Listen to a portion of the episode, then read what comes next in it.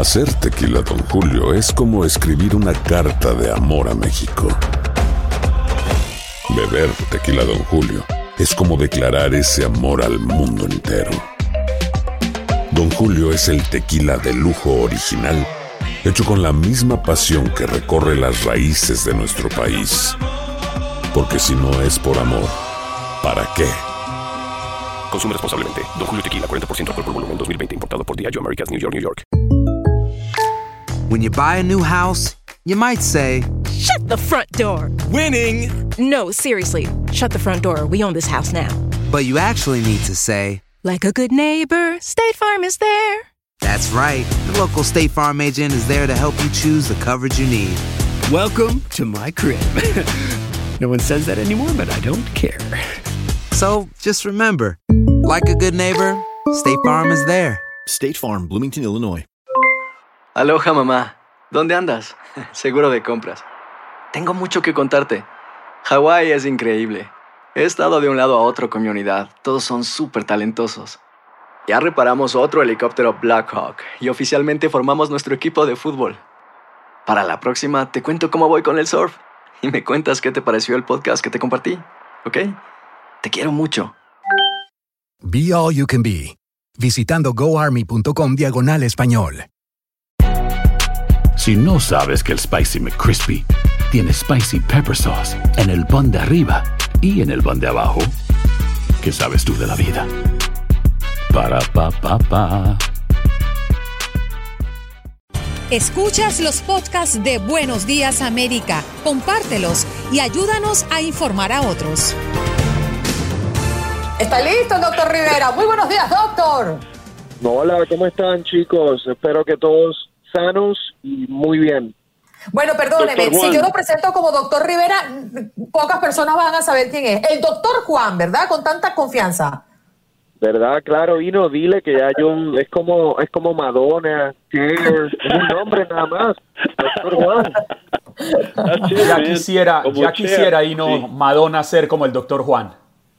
Si quisiera. doctor, doctor, lo voy a saltar con la primera pregunta porque esto me ha llenado de mucha inquietud. De hecho, lo compartimos entre los titulares, un tratamiento de plasma contra el COVID. ¿Cómo funciona y en qué, en qué otras enfermedades se ha usado? Miren, esto del plasma, eh, lo primero que hay que decir es que no es nuevo. Esta técnica se utilizó en 1918 cuando la pandemia del flu para sal- salvar muchas vidas. Y básicamente lo que se trata es de que las personas que se recuperan del coronavirus, en este caso, desarrollan anticuerpos. Esos anticuerpos pues son muy útiles para combatir el virus.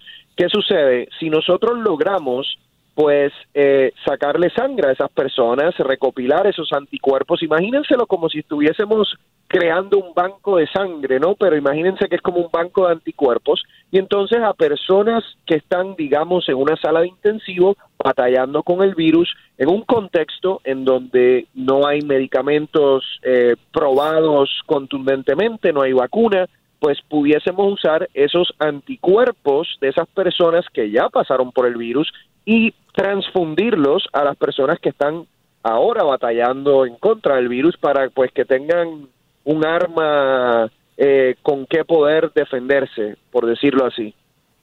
Mm, Doctor, la pregunta mía es un poco complicada. Escuche esto. Eh, sabemos que todo el mundo está esforzándose alrededor del mundo para, para desarrollar una vacuna, ¿correcto? Ahora, todos los años se desarrollan vacunas en contra de la influenza, que a propósito mata a, veces de 10 a 20 mil personas, depende de la fuerza que venga en los Estados Unidos. Mi pregunta es esta, si una persona no desarrolla, eh, si, si la vacuna del flu no es certera, eh, ¿cuáles son las promesas que ofrecen los científicos en contra de este virus eh, para que sea certera una vacuna? Es decir, a un vacunado va a ocurrir lo mismo que ocurre con la influenza que te dicen, bueno, esto no tiene garantía, te la vamos a poner, pero tú puedes contraer la influenza. ¿Qué va a pasar con este virus? Y no, no sabemos exactamente porque es un virus nuevo. La vacuna del flu se lleva haciendo por mucho tiempo y lo que tú te refieres es que como el virus de la influenza muta tanto, cambia de material genético, cómo se comporta tan rápido todos los años, la vacuna del flu más bien es una predicción de esas cepas que supuestamente van a ser más activas en ese año en que nos ponemos la vacuna. Hay veces que los eh, la, la, parte científica y estadística atina muy bien y pues nos protegen más ese año y hay veces que no resulta tan. Pero aún así, lo importante es saber que aunque no sea tan efectiva y no, esa vacuna del flu nos protege hasta cierto punto de que si nos da no sea tan fuerte la enfermedad. En términos del coronavirus, todavía estamos recopilando información de este virus. No sabemos si es un virus que constantemente muta, eh, no sabemos si es una vacuna que se va a requerir cada año, igual que la del flu, o simplemente eh, una o varias veces en tu vida. Todavía no tenemos esa información.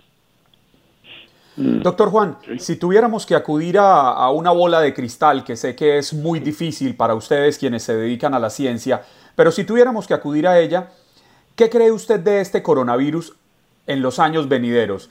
Eh, ¿Se convertirá en un virus de estos estacionales, es decir, que van a ser repetitivos cada año, pero quizás ya tengamos el control de la situación y nos acostumbraremos a vivir con él?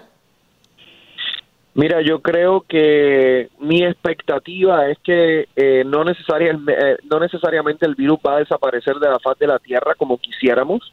Yo creo que por lo menos en esta próxima temporada va a estar y posiblemente en, en años eh, que, próximos. pero sí, mi expectativa es que nosotros con medicamentos y vacunas lo controlemos significativamente, como controlamos H1N1. Mm. Oye, doctor, hay una declaración que hizo un experto de la salud que me llamó poderosamente la atención y dije, voy a esperar el miércoles a tener al doctor Juan para preguntar. Se ve la firma que todos en algún momento nos vamos a contagiar del coronavirus. ¿Tú, ¿Usted qué cree? Pues sí, yo he escuchado eso eh, y, y puede ser, puede ser que tenga razón que en los próximos cinco años la mayoría de nosotros nos, nos veamos expuestos a este virus, pero el punto es que si ya tenemos una vacuna, digamos, en, un año, un año y medio, una vacuna eficaz, eh, pues si estamos expuestos al, virus vamos a estar protegidos. Entonces, eh, yo creo que es más importante nuestra respuesta en el próximo año desde el punto de vista de tratamiento a, a, lo que va a ser el virus. El virus no lo podemos controlar en términos de cómo se va a comportar. Lo que podemos controlar es cómo nosotros nos vamos a proteger. Eh, e históricamente nosotros, la ciencia, la, medicina, los avances científicos han sido muy, muy efectivos en términos de ganarle a estas, a estas amenazas. Entonces, no creo que en esta situación vaya a ser tan distinto. Eh, yo creo que lo que sucede es que estamos en un periodo muy difícil porque siempre en cualquier pandemia ese primer periodo nos agarra sin protección, porque no, no, es un virus que nunca habíamos visto. Entonces, eh, tardamos un año a un año y medio, a veces dos años, en lo que básicamente, eh, como quien dice, nos, nos armamos bien para protegernos en un futuro. Entonces, esa primera fase siempre es difícil y la tenemos que pasar básicamente con lo que estamos haciendo, que es el distanciamiento físico, nuestro sistema inmunológico, eh, y obviamente es la fase donde más personas mueren. Eh, doctor Juan, mi pregunta, mi otra pregunta es acerca de la inmunidad que desarrolla el cuerpo. Eh, hay planes de eh, cuando esto regrese y ojalá que sea pronto a la normalidad, pues vamos a estar integrando a diferentes partes, diferentes personas en diferentes ramas de la economía, pero esas personas hay que probar primero que, que han resultado ser inmunes al virus. Eh, ¿Cuánto puede durar la inmunidad? En una situación así. Yo sé que esto es un virus nuevo, pero por ejemplo, eh, sería igual que la varicela, que el sarampión, que la rubiola, eh, donde se desarrolla una inmunidad de por vida o sería temporal. Y no, la verdad que en este momento no sabemos. Los expertos mm. sí coinciden en que ellos creen que definitivamente eh, hay inmunidad para el, futuro cercano, o sea, hay inmunidad eh, en, el los próximos meses, el próximo año, más o menos así como el flu. Si hay inmunidad a largo plazo, no sabemos, porque fíjate, Ino, que todavía no hemos llegado en los Estados Unidos a un punto en donde fácilmente tú te puedes hacer una prueba de anticuerpos.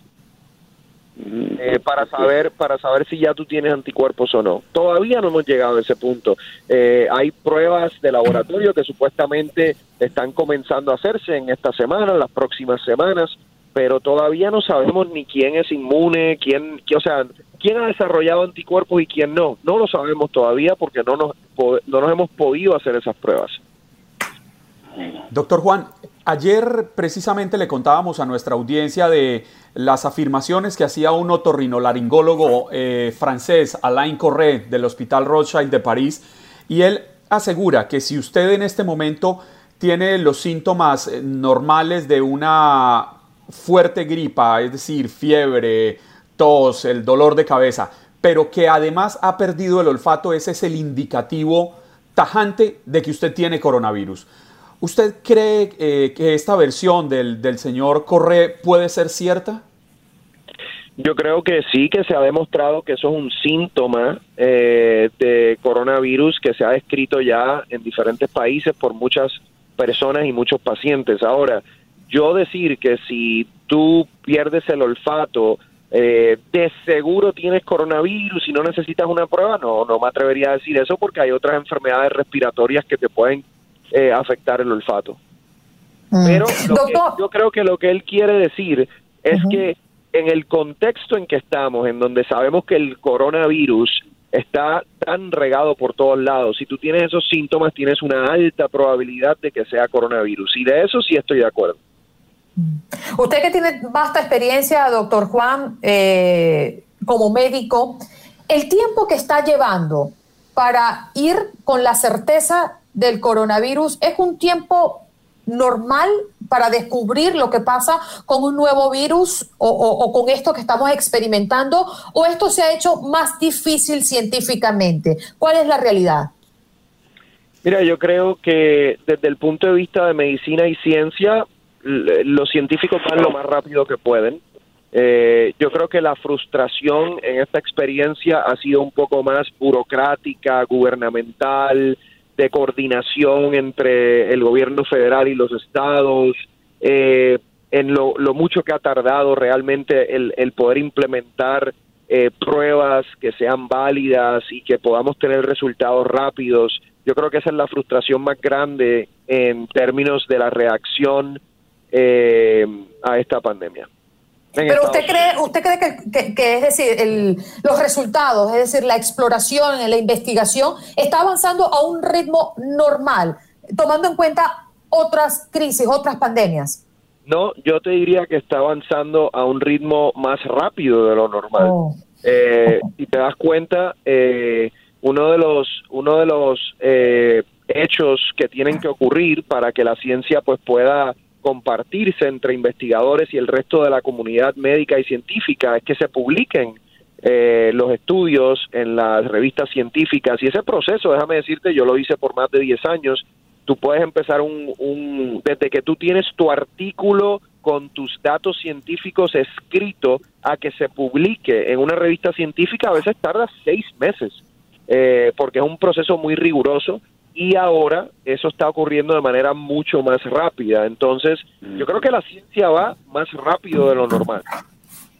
Doctor Juan, teníamos, tenía yo por lo menos tenía como tres o cuatro preguntas más, que lástima que se acabó el tiempo, vamos a tener que darle un poco más de tiempo en esto, en esto por lo que estamos pasando, por la emergencia que estamos pasando, pero aquellas personas que quieren verlo a usted y escucharlo, ¿qué tienen que hacer, doctor, el programa?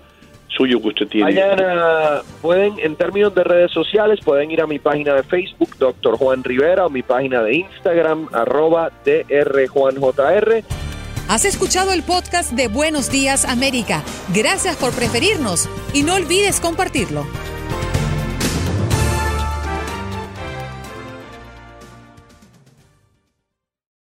Aloha mamá. Sorry por responder hasta ahora. Estuve toda la tarde con mi unidad arreglando un helicóptero Black Hawk. Hawái es increíble. Luego te cuento más. Te quiero. Be All You Can Be, visitando goarmy.com diagonal español. Hay gente a la que le encanta el McCrispy y hay gente que nunca ha probado el McCrispy. Pero todavía no conocemos a nadie que lo haya probado y no le guste. Para, pa, pa, pa. ¿Quieres regalar más que flores este Día de las Madres? The Home Depot te da una idea. Pasa más tiempo con mamá plantando flores coloridas, con macetas y tierra de primera calidad para realzar su jardín. Así sentirá que es su día todos los días. Llévate tierra para macetas Bigoro por solo $8.97 y crece plantas fuertes y saludables dentro y fuera de casa. Recoge en tienda y sigue cultivando más momentos con mamá en The Home Depot. Haces más, logras más. Más detalles en homedepot.com diagonal delivery. Cassandra Sánchez Navarro junto a Catherine Siachoque y Verónica Bravo en la nueva serie de comedia original de VIX, Consuelo, disponible en la app de VIX ya.